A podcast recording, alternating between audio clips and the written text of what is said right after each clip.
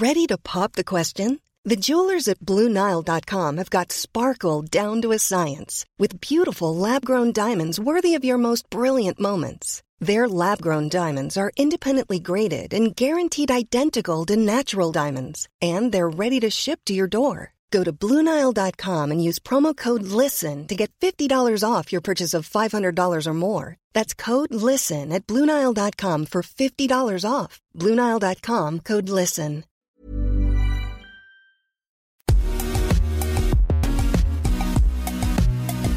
Bonjour à toutes et à tous, bienvenue dans Poulain Rafut. Je suis ravi de vous retrouver pour ce nouveau numéro avec bien sûr à mes côtés l'excellent Arnaud Beurdelet. Salut Arnaud. Salut Raph, bonjour à toutes, bonjour à tous. Merci encore une fois de m'accueillir. Poulain Rafut, hein, vous le savez, c'est le podcast qui rafute le rugby en long, en large et en travers. Celui que vous pouvez euh, écouter dans votre salle de bain, sur votre vélo, dans votre voiture, dans le métro, bref, partout où vous le souhaitez. Je vous rappelle que ce podcast est à retrouver sur toutes les bonnes plateformes d'écoute, hein, de Deezer à Spotify, en passant par Acast ou Apple Podcast. N'hésitez donc pas à vous abonner et à filer 5 étoiles à notre ami euh, Raph Poulain. De cette façon, vous recevrez chaque semaine les derniers épisodes directement euh, sur votre euh, smartphone. Raph, je te laisse nous présenter notre invité du jour, un invité du jour qui n'est pas verni ces dernières semaines. Oui, ce n'est pas mon histoire que je vais vous raconter, mais ça y ressemble, non pas en tout point, c'est une blessure qu'il traverse aujourd'hui, mais bon. Avant tout, je vais lui dresser son petit portrait. On le sait, la Pro D2 et son championnat est un vivier à pépites depuis une bonne dizaine d'années maintenant. On n'énumérera pas tous les joueurs passés par ce championnat après engagé qui n'a rien à envier à notre cher top 14. Biarritz, après la génération des Yashvili, Arignordogui et autres Thion, a vu naître une génération de types talentueux, prêts à relever le défi d'un retour en top 14 dès 2014 d'ailleurs.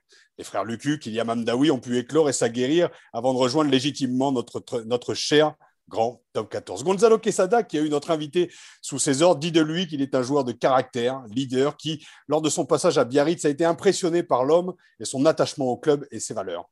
Impressionnant aussi par le travail sur lui-même, au-delà du joueur, afin de se connaître mieux et grandir. Gonzalo sait reconnaître les bons mecs, c'est pourquoi je l'ai sondé en amont de notre échange. Alban Placine, toujours selon les dires du coach argentin, est un homme sain, gentil, généreux et engagé, sûr et en dehors du terrain. Tu me diras si je me suis trompé, Alban, juste après, mais formé à Coraznei, avant.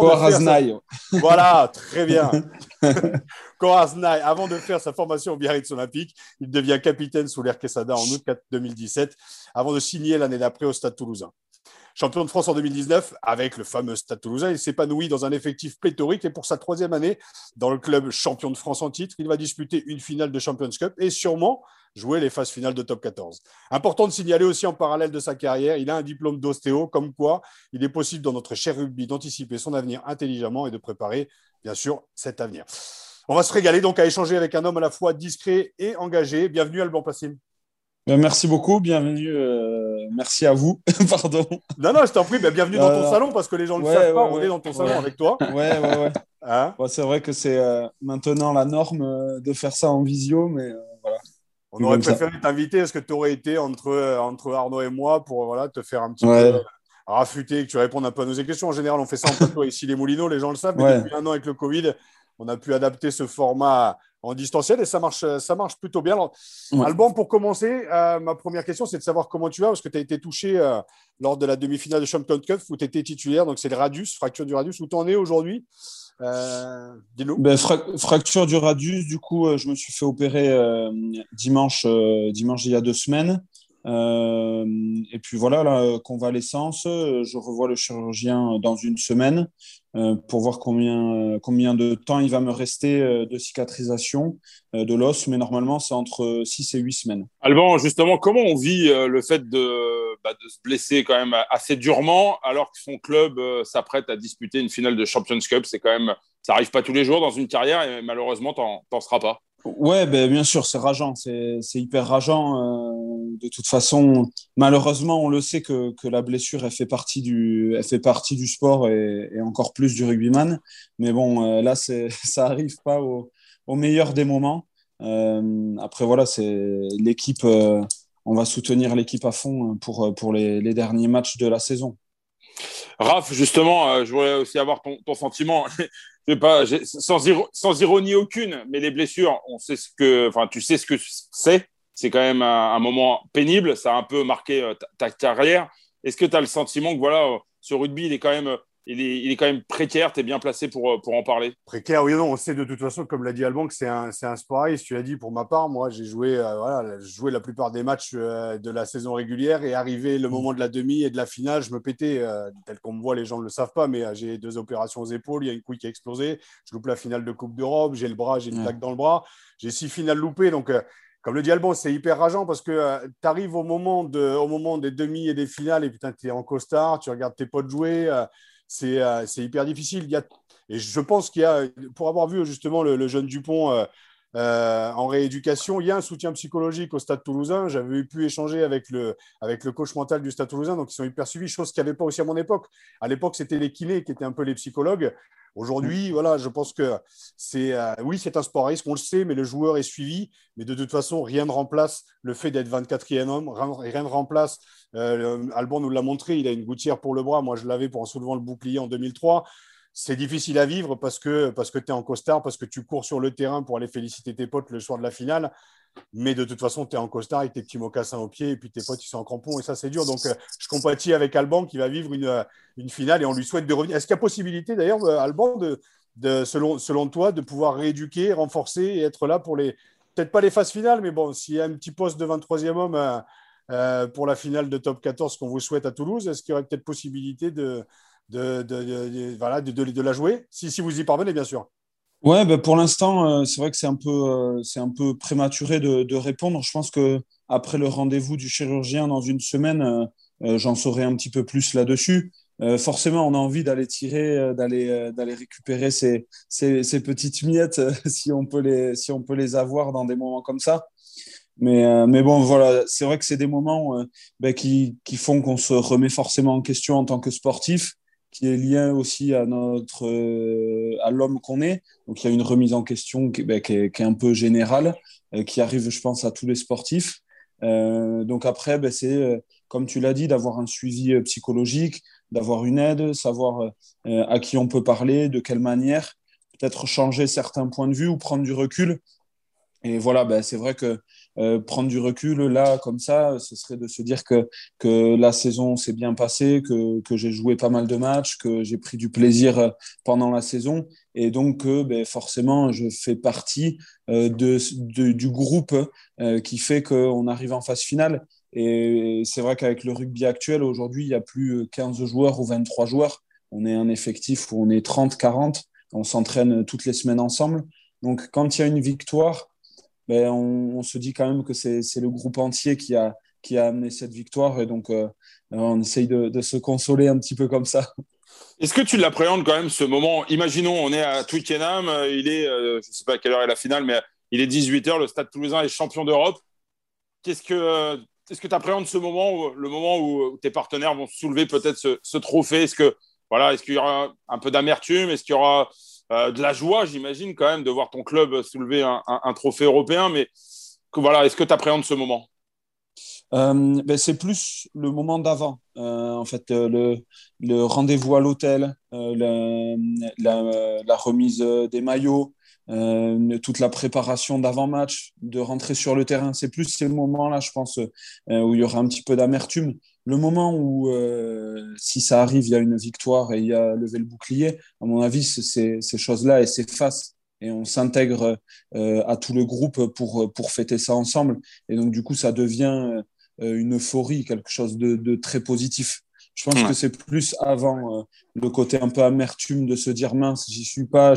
c'est voilà, on le sait, ces petits moments de d'avant-match, de pression, l'adrénaline qui monte, de comment ça va se passer, comment l'équipe va jouer c'est plus euh, ce moment-là qui, qui, va être un petit peu frustrant à vivre. Tu confirmes, Raph? Ah, mais en en parlant, mais moi je me revois en 2001 avec Christophe Juillet dans une Volvo devant. Il y avait, je sais plus, Richard Paul Jones à côté de lui et j'étais derrière, j'étais en costard et on allait à Chantilly. Il y avait un hôtel où, où, où, on, était, on faisait les mises au vert les jours des les, les semaines des finales et euh, je me vois mm. arriver en costard, Nani Corletto qui me prend dans les bras, euh, Jérôme Fiol et tout. Et tu es là, tu c'est tous ces moments-là, en fait. C'est même pas les deux, trois heures d'avant. En fait, mm. c'est toute la semaine parce que tu sais que mm. la gamelle, elle est bonne. Tu sais que les potes sont là et ils savent ce que tu traverses. Ils le savent, mais de toute façon, eux, ils ont une direction. C'est c'est la finale. Et toi, tu es juste à côté. Tu vis en parallèle. Je me souviens que le, le, jour de la finale, Euh, c'était la finale de Coupe d'Europe en 2001. Il y a le bus devant moi et je suis dans ma R25 derrière. Quoi. Donc j'ai les flics à côté de moi. J'ai les flics à côté de moi qui sont derrière moi. Je suis le bus, mais je suis en costard. Et c'est vrai que ces moments-là, en fait, on a du mal à s'en, à s'en rendre compte. Et moi, la, question qui me vient à l'esprit, pour en discuter avec, Gonzalo ce matin, on a échangé.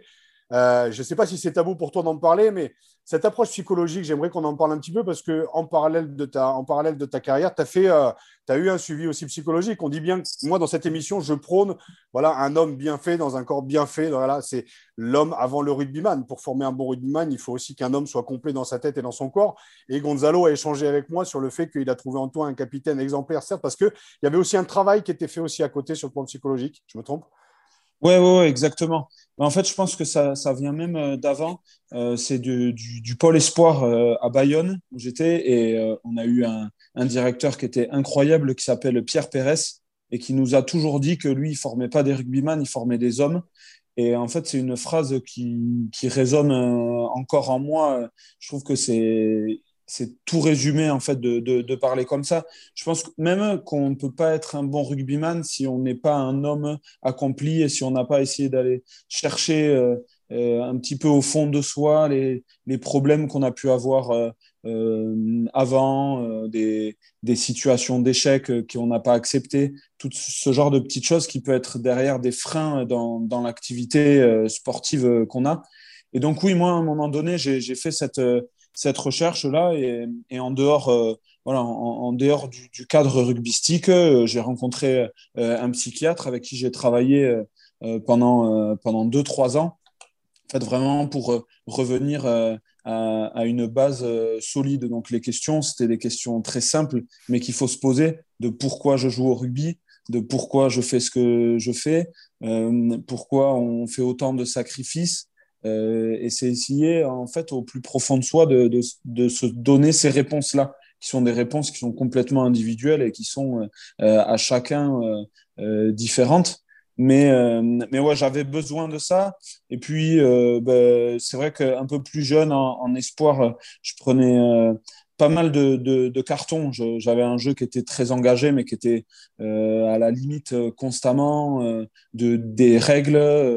J'avais des moments où je pouvais un peu péter les plombs. Et, en fait, ce côté-là de moi a fait que je ne voulais plus être un joueur comme ça. Et, et donc, j'ai ouais, je, me, je me suis avancé du coup sur ce côté psychologique là et qui m'a fait énormément de bien voilà sur sur lequel maintenant je suis passé euh, voilà, à autre chose. Donc c'est cool. Ouais, mais ce, travail-là, moi, je le trouve hyper courageux. Et pourquoi je dis ça, c'est que euh, ce que tu dis là, euh, à un âge quand même où tu as envie de faire les 400 coups, où tu es dans l'extraversion, alors ça dépend de ton caractère, mais où tu as 17, 18, 19 ans, tu as envie de découvrir le monde. Moi, c'est ce que j'ai vécu à Paris. C'est vrai que mes parents m'ont dit, il va voir quelqu'un. Et comme je ne voyais qu'à travers le club et qu'à travers la performance physique, et on me disait, avec 100 kilos, tu seras le meilleur, vas-y. Donc, je pétais les défenses pendant mm. six mois. Mais après, les autres ont évolué aussi physiquement. Et mentalement, je n'ai pas eu ce, fameux mental, en fait, je dirais ce bon mental de me poser des questions. Pourquoi je joue au, rugby? Pour aller vers quoi? Quelles mm. sont mes motivations? J'appelle ça des motivations intrinsèques. C'est quelles sont mes sources de motivation intérieure Pas pour prouver à mon mm. père, pas pour prouver à ma mère, pas pour essayer de sauver le stade français, pas pour marquer trois essais comme je marquais à Beauvais. C'est de mm. trouver mes sources de motivation et trouver ma place dans l'effectif, chose que je n'ai pas réussi. Et ça a amené justement à beaucoup d'échecs qui m'ont permis de comprendre mes blessures, mais après coup. Et c'est pour ça que je voulais avoir ton point de vue, parce que le faire avant, ce travail-là, qui est quand même un sujet tabou dans notre société, au-delà de notre société, dans notre sport patriarcal masculin, où on pense avec ses couilles et son cœur, d'y mettre un peu de tête, ça permet de se comprendre, de s'apprendre et d'avoir un homme complet à 28 ans. Ce travail-là, tu n'as pas besoin de le faire à 30, 35 ans. voilà, il est fait, il est effectué. C'est comme la philosophie. On te fait découvrir la philo à 18 ans, mais découvre-la à 7, 8 ans. Ça a un autre sens, une autre saveur. Et au moins, tu te libères des bagages et après, tu peux vivre ton chemin. Et c'est ça qui est, c'est ça qui est cool. Voilà, enfin, c'était juste la parenthèse que je voulais euh, voir avec ouais, toi. Ouais, ouais, non, c'est sûr. Après, c'est vrai que ben, comme tu dis, la, démarche philosophique, euh, enfin, alors philosophique, oui, mais là, euh, pour le coup, plus euh, psychologique, cette démarche psychologique, en fait, on, a toujours l'impression, et, comme tu dis, dans la société, de, se dire, ben, en fait, on est fou, parce qu'on va voir quelqu'un, un psychologue, on est fou. Mais non, enfin, on, peut très bien aller, mais euh, avoir eu un accident de voiture qui nous a traumatisé euh, quand on était plus jeune euh, et pour lequel ben, on a gardé en fait des choses dans l'inconscient qui, qui, nous ralentissent. Enfin, il y y, a, y a, multiples exemples là-dessus. Mais oui, moi, je pense que c'est quelque chose qui est, qui, est, hyper important et pour lequel on devrait tous faire un, un, un travail de fond pour, pour essayer de s'améliorer. Après, toujours pareil, de s'améliorer en tant qu'homme pour essayer d'être meilleur en tant que sportif. Justement, Alban, tu disais que euh, voilà, un, homme meilleur fait, un, fait forcément un, meilleur joueur. Euh, tu as anticipé ta reconversion, tu as suivi euh, une formation lorsque tu étais au centre, au centre de formation du BO, tu as un diplôme d'ostéopathe. Le fait justement d'avoir assuré ton après-carrière, est-ce que ça te rend plus libre aujourd'hui et plus serein dans ta carrière de rugbyman? Euh, ouais, ça me rend plus libre et plus serein. Et euh, au-delà de ça, c'est vraiment un équilibre euh, que, que j'ai aujourd'hui. Euh, ben, pareil qu'à commencé en fait au centre de formation à, Biarritz de faire des études d'ostéopathe en parallèle. J'ai toujours essayé de trouver un équilibre. Alors l'équilibre, il est pas forcément à 50-50. Et là, c'est l'exemple type. Enfin voilà, ça peut être du 90-10 aussi, mais ça reste un équilibre. Et, et oui, après, c'est vrai que moi, j'avais ce côté euh, peut-être un peu anxieux. Et, et, nous, on est une génération aussi où, où, où Raph nous a, nous a un petit peu impacté. moi, je me rappelle, alors j'étais pas présent, mais, mais, je me rappelle de, de cette vidéo qu'avait tournée quand tu étais venu en intervention en, en, équipe de France, moins 18 ou moins 19 mhm. et où tu nous avais parlé de, de, ton parcours.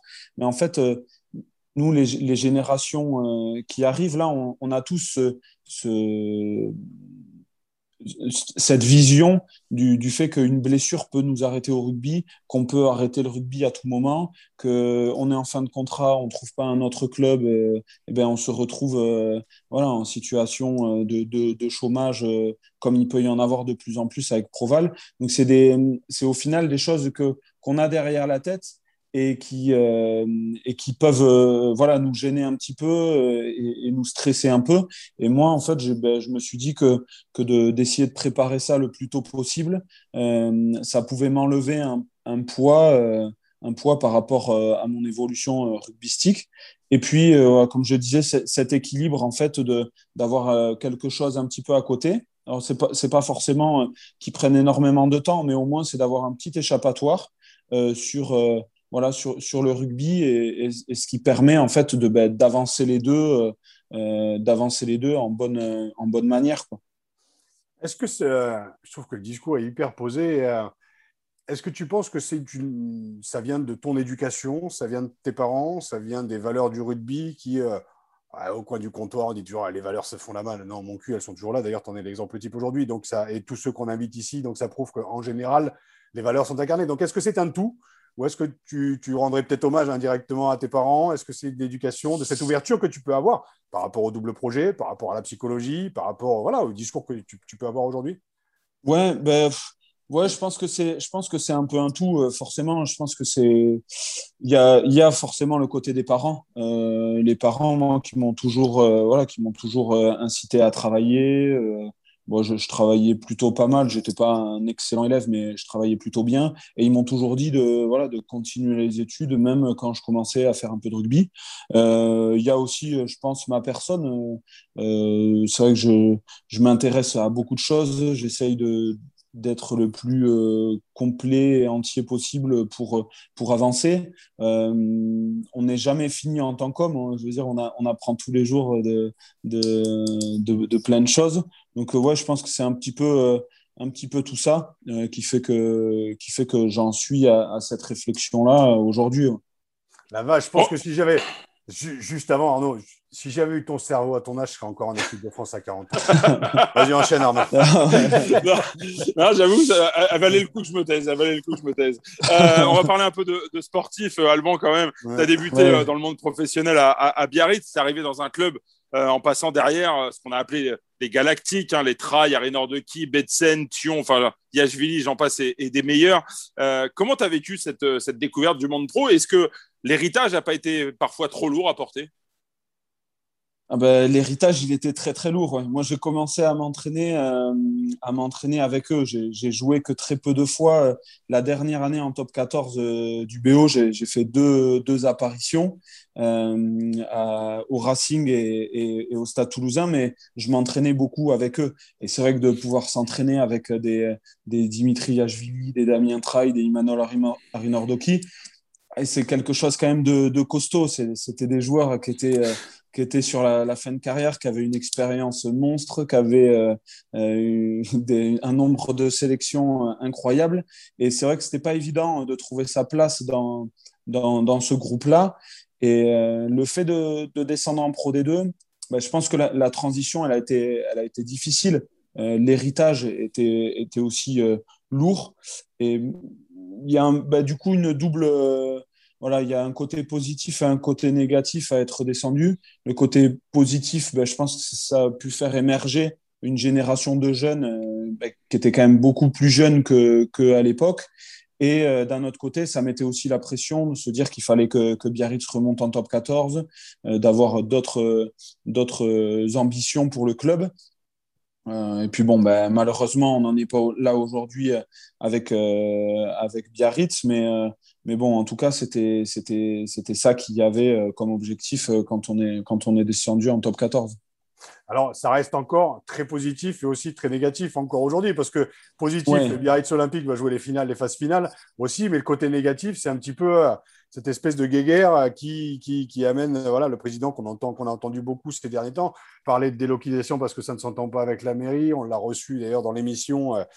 Euh, on, entend, on entendait aussi le discours, le mm. discours d'un président qui amène beaucoup d'argent, certes, mais qui en oublie peut-être un petit peu les, voilà, les, et à la fois les anciens, et en fais partie maintenant que tu joues au Stade mais aussi les supporters. On parle de délocalisation, donc euh, positif pour le Biarritz, négatif aussi. Comment toi tu le vis maintenant à l'extérieur, maintenant que tu en es parti depuis, euh, depuis deux ans maintenant? Comment tu, comment tu vois les choses euh, du côté de Biarritz? hein? ouais. ouais, ouais, Bah, moi, après, c'est ma ville. C'est vrai que je suis, je suis, né à Biarritz aussi. Donc, j'ai quand même une, une grosse attache là-bas. Euh, j'ai encore euh, ma famille qui est sur Biarritz. Bah, c'est vrai que ça, ça fait un peu mal au cœur de, voir le BO euh, dans cette situation entre guillemets en rugby. Avec, il y a eu beaucoup d'histoires en fait depuis la descente en Pro D2. Il y a eu beaucoup de changements de président. ça, il y a eu beaucoup de, projets avortés, de, de, choses qui sont pas allées au bout. Et je pense qu'aujourd'hui, ce serait bien que, que le BO arrive à retrouver une stabilité et vraiment pouvoir reconstruire les choses. Là, après, c'est super de, pour le BO de, pouvoir, de pouvoir commencer euh, euh, à reprendre un peu les, phases finales de Pro D2, retoucher un petit peu euh, euh des matchs, euh, des matchs intéressants. voilà, après, c'est vrai que c'est toujours, toujours compliqué ces histoires qu'il peut y avoir dans l'extra rugby qu'on ne maîtrise pas forcément quand on est joueur, qu'on regarde un petit peu sans trop pouvoir intervenir. Voilà. Après, moi, c'est vrai qu'il y a, il y a un côté euh, que je trouve euh, euh, voilà, intéressant dans, les clubs comme ça pour, pour revenir à quelque chose, c'est la transmission. Et, et, on se rend compte que ben, y avait nous une, transmission qu'il y avait avec, avec, avec les joueurs comme Imanol, Dimitri, mais aussi des générations passées. moi, je me rappelle que je parlais énormément avec Michel Selaya, euh, voilà, qui, qui, était tout le temps là, euh, qui allait voir tous les matchs euh, de l'école de rugby jusqu'aux espoirs. Il venait filmer les matchs. il avait une importance. voilà, il était hyper discret, hyper humble. Mais par contre, si tu allais le chercher, eh ben le, le, il, donne, il te donnait tout. Et, et, en fait, c'est des, des, transmissions comme ça qui, qui, euh, qui serait bon d'arriver à retrouver un petit peu dans le rugby, de, de toujours en fait savoir le passé, que ce soit de, du, du, des joueurs euh, ou du club, ben, ça, amène, ça amène quelque chose. C'est des, des, leçons euh, de vie et, qui nous permettent d'avancer voilà, avec, avec, des, avec des, des choses costauds. Quoi. Euh, Alban, j'aimerais qu'on aborde un, aspect un peu spécial de, ton statut au Stade Toulousain. On va parler un peu du, Stade Toulousain hein, parce que c'est ton actu. Aujourd'hui, cette équipe elle est composée de, de, stars, on va dire. Voilà, c'est un mot. Je sais que chez les joueurs de rugby, on n'aime pas trop, mais il y a euh, celui qu'on appelle le meilleur joueur du monde, le ministre de l'Intérieur, Antoine Dupont. Il y a des stars étrangères. Euh, comment tu as réussi à trouver ta place dans un effectif qui est constellé de, de, joueurs internationaux. comment on fait quand on arrive de Pro D2 pour s'imposer? Tu joues, si je ne me trompe pas, ta troisième saison aujourd'hui avec le, avec le Stade toulousain. Et on a l'impression que bah, petit à petit, bah, l'oiseau a fait son nid. Ouais, ouais, je me sens hyper bien dans, dans l'effectif. Ouais, c'est vrai, il y a énormément de stars. Mais euh, nous, en fait, on le, le voit pas forcément comme ça. C'est vrai que de, l'extérieur, c'est des stars, mais nous, on, on s'entraîne tous les jours avec eux. Euh, euh, on est à trois casiers d'écart d'eux. Je veux dire, ils ont, comme on peut le dire souvent en rugby, ils ont deux bras, deux jambes. Donc oui, ils ont, ils ont des choses de plus dans le, dans le talent qu'ils peuvent, qu'ils peuvent avoir dans le rugby. Et au contraire, je trouve que c'est des choses incroyables de pouvoir jouer avec des joueurs comme ça, se nourrir de, de, de leur, de leur talent, de leur capacité euh, physique. C'est, euh, voilà, il y a, y a, toujours, euh, comme, comme tu le dis, le ministre de l'Intérieur, mais en fait, à n'importe quel moment qu'on franchisse, on sait qu'on peut faire pratiquement la passe à l'aveugle. À l'intérieur, il sera là. Quoi. Donc voilà, c'est aussi des, des, choses qui sont incroyables et qui nous permettent bah, de d'évoluer beaucoup aussi dans notre rugby. À Toulouse, quand même, il y, a des ministres à tous les postes. C'est à l'intérieur, à l'extérieur. En général, c'est plaqué. Le mec, il arrive à toujours faire sa passe. Et pour un mec qui n'a jamais su faire de passe, je peux vous dire que je suis quand même assez, euh, ça me, chaque fois, je regarde un match. Enfin bref, on va arrêter de. Non, mais c'est vrai que c'est vrai que c'est vrai que c'est incroyable. Euh, et, je veux dire, c'est tout le temps comme ça. Je pense c'est c'est une, une énorme force qu'il y a au Stade Toulousain, c'est que c'est c'est appris depuis euh, depuis tout jeune. Tous les joueurs euh, qui, ouais, c'est la culture. Tous les jeunes qui qui sont issus de la formation jouent comme ça. C'est quelque chose qui est ancré dans le dans le club et qui est incroyable dans la manière qu'ils arrivent à, transmettre à tout le monde. Et euh, au départ, ben, quand on vient d'un autre club, c'est difficile d'apprendre, d'absorber ces, choses-là. Euh, mais quand on commence à y arriver, c'est quelque chose de génial. On a quand même l'impression que depuis ton arrivée en, en 2018, et, euh, tu prends de plus en plus de place dans l'équipe. La preuve, tu étais titulaire lors de la, de la demi-finale de, Champions Cup. comment tu juges, toi, ton évolution dans, ce club comme tu l'as dit, tu n'es pas issu de la formation toulousaine des Biarrottes. Mais comment, tu, comment toi, tu t'auto-juges? Parce que tu as l'air d'avoir quand même euh, voilà, un regard sur toi assez, euh, assez lucide. Comment tu, te, que tu, juges ton, voilà, ton entrée dans ce club, ton arrivée et puis l'émancipation? Ouais, bah c'est vrai que je suis arrivé un petit peu sur la pointe des pieds. Je savais pas vraiment sur quoi j'allais. En plus, il y avait la transition quand même Pro D2 Top 14. au, au, départ, énormément de, de charges de travail par rapport par rapport à la Pro D2, euh, il y a beaucoup plus d'entraînement, les entraînements sont plus intenses. Euh, donc j'ai eu une, une, grosse, euh, un gros moment d'adaptation. Et puis après, ben, un peu comme, comme je l'ai toujours fait. Alors, il y a des moments, je pense que ça peut aller plus vite, mais moi, j'ai besoin, de, j'ai besoin de, de, comprendre comment les choses fonctionnent, avec qui je joue, de, de connaître mes coéquipiers, euh, de pouvoir discuter avec eux, euh, savoir comment ils vivent, les choses autour du rugby. Moi, j'ai besoin d'apprendre ça pour, euh, pour, pour me sentir bien, bien autour de, de la structure. Et, et puis ben, cette année, ouais, j'ai eu aussi l'opportunité de, jouer un petit peu plus. J'avais j'avais quelques soucis à, à, résoudre, voilà, toujours pareil en termes de rugby, en termes de, de, personnes. Et, et bah, voilà, ouais, je suis, je, suis, hyper content de mon évolution. Et puis, je pense qu'on peut toujours évoluer. En fait, il y a, toujours, comme je te l'ai dit, il y a toujours des choses à apprendre et on apprend toujours. Et il y a des moments où on fait des erreurs. Il faut essayer de tirer des leçons de ces erreurs pour pas les refaire, pour s'améliorer. Donc là, euh, ouais, en tout cas, c'est vrai que cette année, je me sens hyper bien. Euh, je me sens hyper bien dans, dans le club, euh, dans l'équipe, et je prends énormément de plaisir à, jouer, à jouer les week-ends. Alban, dis-moi si je me trompe, on a quand même le sentiment aussi que tu es arrivé au meilleur moment, au moment où le stade toulousain était en train de retrouver ses, lettres de noblesse. Alors, beaucoup pensent aujourd'hui qu'Hugo Mola est, le meilleur entraîneur, meilleur manager français. Alors, je sais que tu vas pas me dire que c'est une pipe, mais est-ce que tu peux nous parler un peu de son management? C'est le mec, le mec qui craque complet. Tu ouais. Je dis, bah, je tiens, je vais régler mes comptes. non, surtout que j'ai aucun compte à régler avec, euh, avec Hugo aussi. Euh, c'est quelqu'un que, que j'apprécie énormément. Et je pense aussi, si j'en suis là aujourd'hui, euh, c'est grâce à lui. non, mais ouais, c'est quelqu'un qui, qui vit pleinement le rugby, qui est qui est hyper engagé dans, tout ce qu'il fait, dans la manière dont il nous dit les choses. Et euh, ça peut paraître parfois un peu brutal, mais ça nous pousse toujours à, aller chercher plus loin, plus loin la limite qu'on peut avoir. Et, c'est vrai que sur cette année-là, en particulier la première année où j'arrive, il, pousse tout le monde dans, ses limites physiques et mentales. Et c'est ce qui fait qu'on fait une saison incroyable et qu'on va chercher le titre.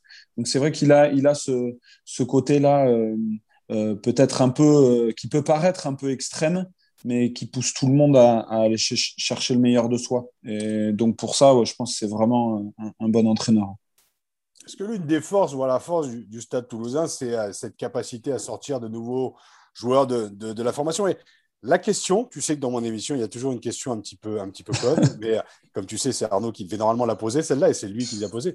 Mais on a parfois l'impression que, quelle que soit l'équipe, la performance ne varie quasiment pas. Pourquoi je dis quasiment pas? Parce que quand même ce week-end, ça a été un petit peu compliqué, sachant que ça a tourné, vous en avez pris 48. Donc, et comme par hasard, cette question, c'est Arnaud qui devait la poser. Tu vois mais, mais, mais, alors, je vais rebondir, c'est que moi, j'ai quand même été impressionné, notamment par les 35-40 premières minutes du Stade Toulousain sur cette rencontre, et qu'il y a mm. des faits de jeu malencontreux pour le club, qui fait que finalement ça bascule. Et puis après, effectivement, bon, il y avait quand même un, remix, on va dire, dans, dans la composition du, stade, dans la composition du, banc. Le, coaching n'a pas été forcément euh, celui qu'il aurait pu être euh, s'il n'y avait pas eu une finale de, de, Champions Cup dans 15 jours. Donc, je pense que la question, elle se vaut quand même parce qu'en termes de production, même s'il y a 40 points au final dans la musette, la production rugbystique était très plaisante à suivre. Exactement. Donc, je me tempère mes propos parce que maintenant, tu sais bien, Alban, qu'avec les réseaux sociaux, il faut de toute façon mesurer tes propos, sinon tu, vas te faire défoncer. on, va couper, on va couper la séquence.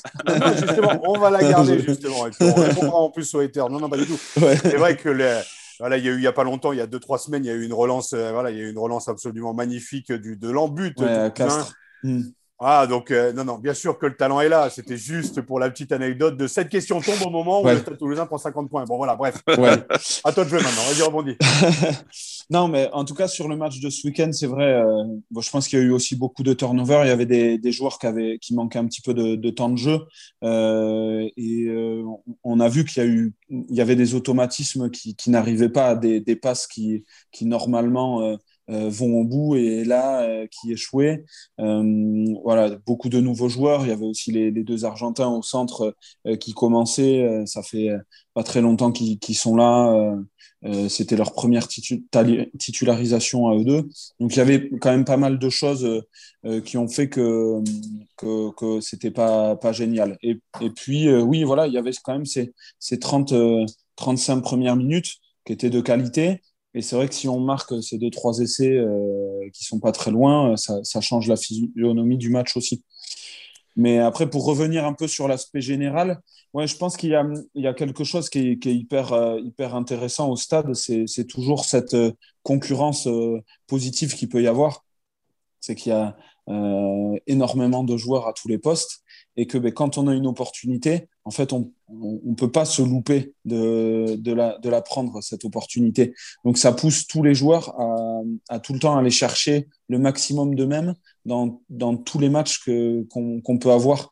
On sait que si euh, on fait un match un peu moyen, Derrière, on va être remplacé. Ça donne l'opportunité euh, à un autre de jouer. Euh, et s'il il fait des meilleurs matchs, ben, il, euh, il, continue à jouer. Donc, il faut réattendre son tour. Donc, il y a, comme ça une, concurrence qui est hyper positive avec tous les joueurs de, nos postes. Moi, je m'entends hyper bien avec tous. Et, en fait, on, essaye tous de se tirer vers le haut, donc de, faire des, des exercices en plus.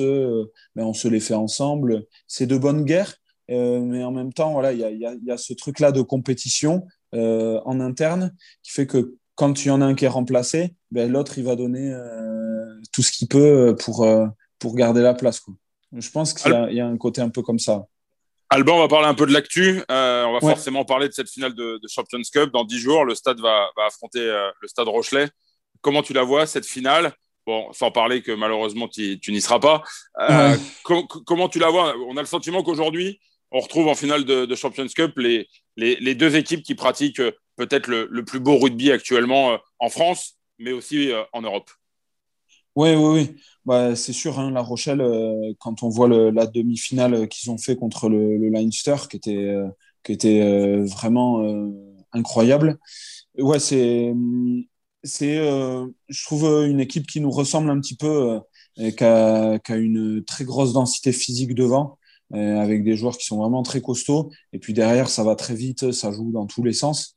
Donc ouais, c'est, ça va être, je pense, une super rencontre qui est voilà, c'est toujours frustrant de ne pas pouvoir jouer des matchs comme ça parce qu'on sait que ça va être des rencontres qui vont être, euh, qui vont être très serrées, très intenses et sur lesquelles il y aura euh, voilà, toujours des, des petits faits de jeu qui vont faire euh, basculer le match d'un côté ou de l'autre. Euh, voilà. Et puis en plus, la reprise aussi, je pense qu'il ne faut pas la négliger de, de, de 10 000 spectateurs. Euh, parce que ça fait quand même un, an euh, qu'on joue à huis clos, donc euh, on se parle d'un bout à l'autre du terrain, on s'entend. Là, ça va être, ça va être un retour à quelque chose de différent. Donc il y aura des, des choses à, anticiper un petit peu avant ce match aussi par rapport au, public qui pourra y avoir. Alors justement, on va parler du, du public deux secondes. C'est Thomas Ramos qui disait que c'était regrettable quand même de jouer cette finale à Twickenham. Et c'est le PCR qui a décidé, avant de connaître les deux, les, les, deux finalistes, de, de, de, mettre ce match euh, en Angleterre avec tout ce que ça comporte aussi de, de protocole. C'est un peu frustrant quand même de se dire qu'on peut enfin retrouver le public. Voilà, le, on l'a dit. mais pas le public, français. oui. Pas le public français. Mais d'un autre côté, la chance, c'est qu'on sait qu'à partir du 19 mai, c'est 1000 personnes dans les stades. Et que là, c'est 10 000 en Angleterre, comme quoi l'Angleterre a de toute façon toujours un mois ou deux mois d'avance. je sais pourquoi je parle de ça, c'est qu'en parallèle de Poulain Rafut, je bosse pour des autotests. Donc je comprends, non mais je, sur les protocoles, aujourd'hui mm. en Angleterre, on a la possibilité de jouer devant 10 000 personnes, ce qui est génial, mais ce qui va donner aussi euh, les problématiques du déplacement des Rochelais et des supporters toulousains aussi, d'aller en Angleterre, donc de passer aussi pour ce, ce protocole pour aller jouer à Twickenham. Il y a quand même, euh, il y a quand même un peu de, dysfonctionnement dans les, dans les choix de l'EPCR, non? Juste petite précision, Alban, avant que tu répondes, il n'y aura pas de supporters euh, français puisqu'ils euh, ne sont pas autorisés à se déplacer à Twickenham. C'est uniquement des, il y aura des supporters anglais. résidents, ou des Français ou des résidents, voilà. À Londres, ouais. Non, mais après, moi, je, je vais pas me, euh, j'ai pas grand chose à dire sur sur ces choix de l'EPCR. Il y a forcément des, des, critères euh, peut-être qu'on maîtrise pas, qu'ils soient économiques euh, euh, ou autres. En tout cas, c'est sûr que c'est regrettable d'avoir une finale franco-française qui se joue à Londres. L'avantage, c'est que si on l'aurait joué en France, c'était à huis clos. Là, il y a 10 000 personnes. Euh, bon, même si ça reste des Anglais ou des Français qui résident en Angleterre, bon, ça, ça, met un petit peu de monde. Euh, voilà, bon, c'est pas grand chose de, de, plus à dire dessus. Je, voilà. Je ne suis pas certain que ce soit un problème économique parce que vu depuis un an, les mecs, vous jouez à huis clos, c'est pas 10 de plus ou même 10 000, oui, oui. 10 000 de moins. Voilà, bon, ça paye les clopes, les 10 000 peut-être, mais bon, ça, fait même, ça, fait quand même, un an que tu joues, euh, ouais. que tu joues sans dégain. Quoi. Donc là, tu, non, oui, tu jouais ta finale en France avec 1000 supporters, tu faisais 500-500, tu retrouvais des supporters quand même. Bref, c'est le choix de l'EPC. Oui.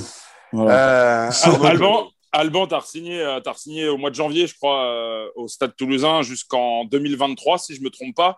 Et euh, est-ce que tu as 28 ans, si je ne me trompe toujours pas Est-ce qu'à un moment ou un autre, tu as été tenté par. parce que quand on voit la façon dont tu t'es structuré, quand on voit ton, ton parcours, est-ce qu'à un moment ou un autre, tu t'es posé la question d'aller voir ailleurs? Quand je dis ailleurs, ce n'est pas forcément en France, mais je ne sais pas pourquoi, tu as un profil à tenter une aventure peut-être à l'étranger un jour.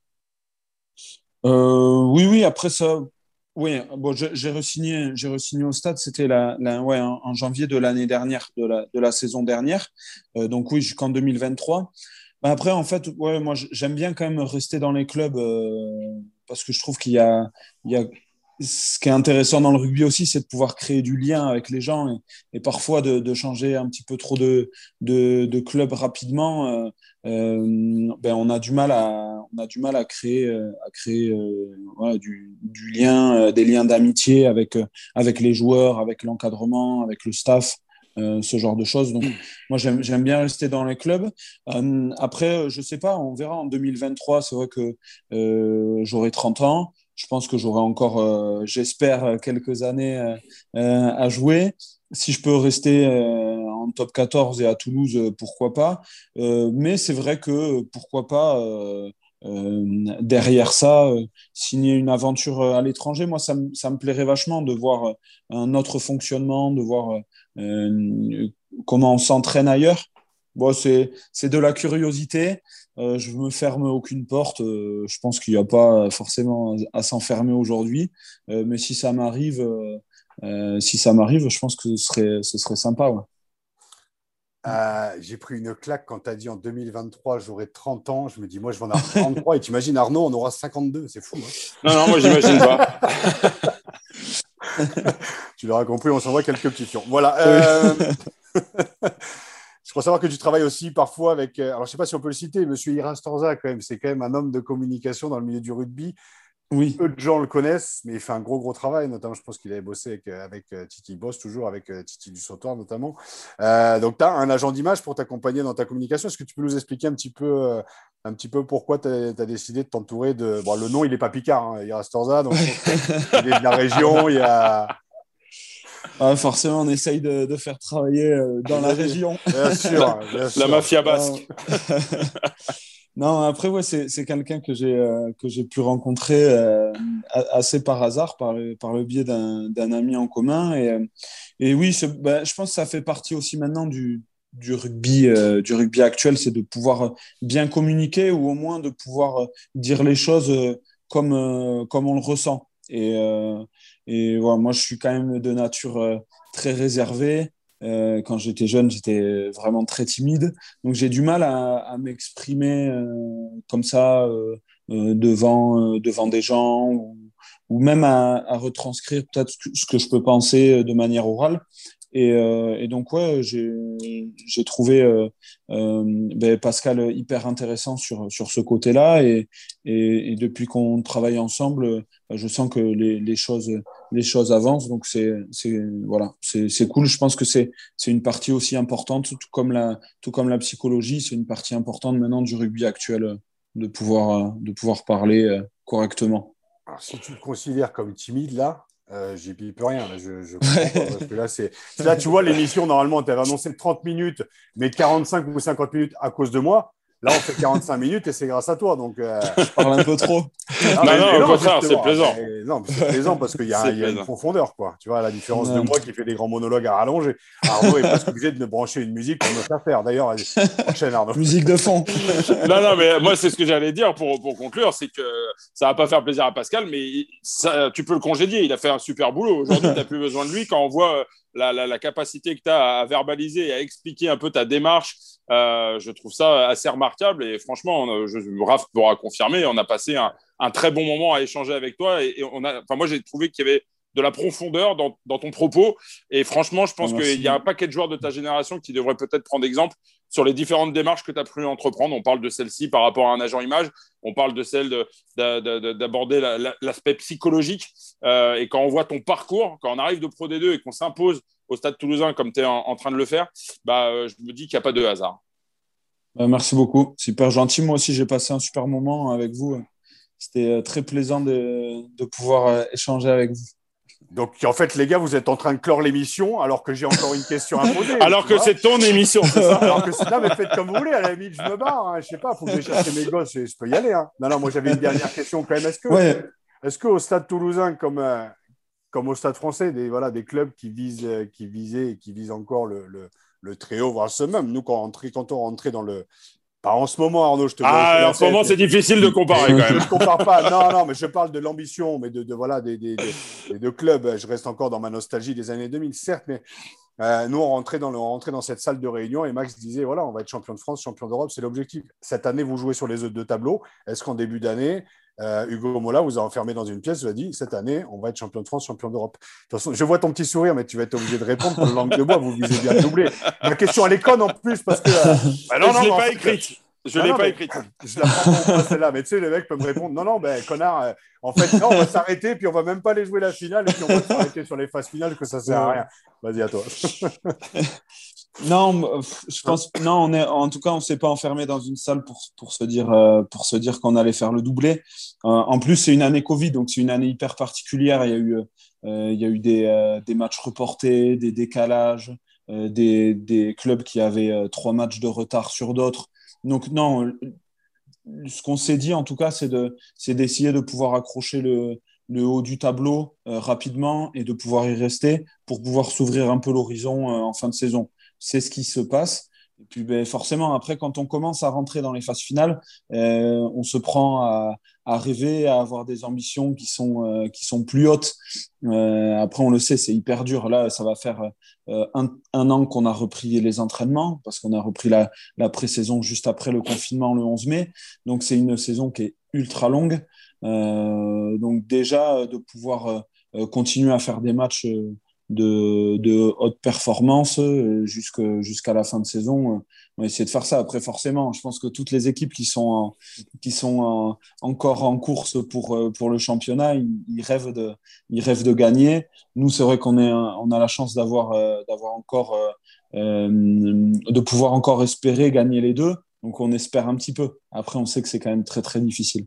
Alban, vraiment, merci beaucoup. Et je pense que, comme le disait Arnaud, on a passé un super moment qui nous change d'ailleurs de Greg Coupé, mais qui était complètement différent, franchement. Mais tu sais, c'est des... mais c'est ça qui est génial, franchement. C'est ça qui est cool. Ah, mais c'est top. Ah, ouais, mais nous, enfin, Greg, il nous a régalé la semaine dernière, il nous a régalé encore différemment cette semaine. Donc, euh, voilà. Et puis, et puis c'est des leçons, tu vois, même à 40 ans, d'entendre des mecs de 28 ans nous parler comme ça. voilà. Euh, merci, merci à toi. Et, euh, non, merci à vous. C'était vraiment un, un, chouette moment. Et puis, J'allais dire bon rétablissement, oui. Euh, je pense que ce sera compliqué pour toi d'ici à la fin de, saison, en tout cas, de revenir sur le terrain. Et... Mais, euh, mais on peut te le souhaiter. Écoute, on ne sait jamais. Bah, on ne sait jamais. On sait jamais si le chirurgien me dit feu la semaine prochaine. non, on va voir. Je pense que ça, ça risque d'être un peu compliqué. Mais, mais comme tu dis, euh, je vais attendre la, la, semaine prochaine de voir le chirurgien et d'en savoir un peu plus sur la, sur la fin de la convalescence. En tout cas, dis-toi que si, si, si, je penserai à toi pour la finale, parce que je sais ce que tu vas dire. je sais que tu sais. Donc voilà. Et, euh, et, en tout cas, bonne, bonne fin de saison au Stade Toulousain, bonne fin de saison à toi. Et puis nous, on se retrouve la semaine prochaine, Arnaud. Avec grand plaisir, Raph. Pour un nouveau numéro. D'ici là, ben, je vous souhaite un très bon week-end rugby. Éteignez vos GSM, regardez par la fenêtre. Et je pense que Alban sera d'accord avec nous pour vous dire que ouais, la vie est belle. Allez, ciao. Profitez de la vie. ciao.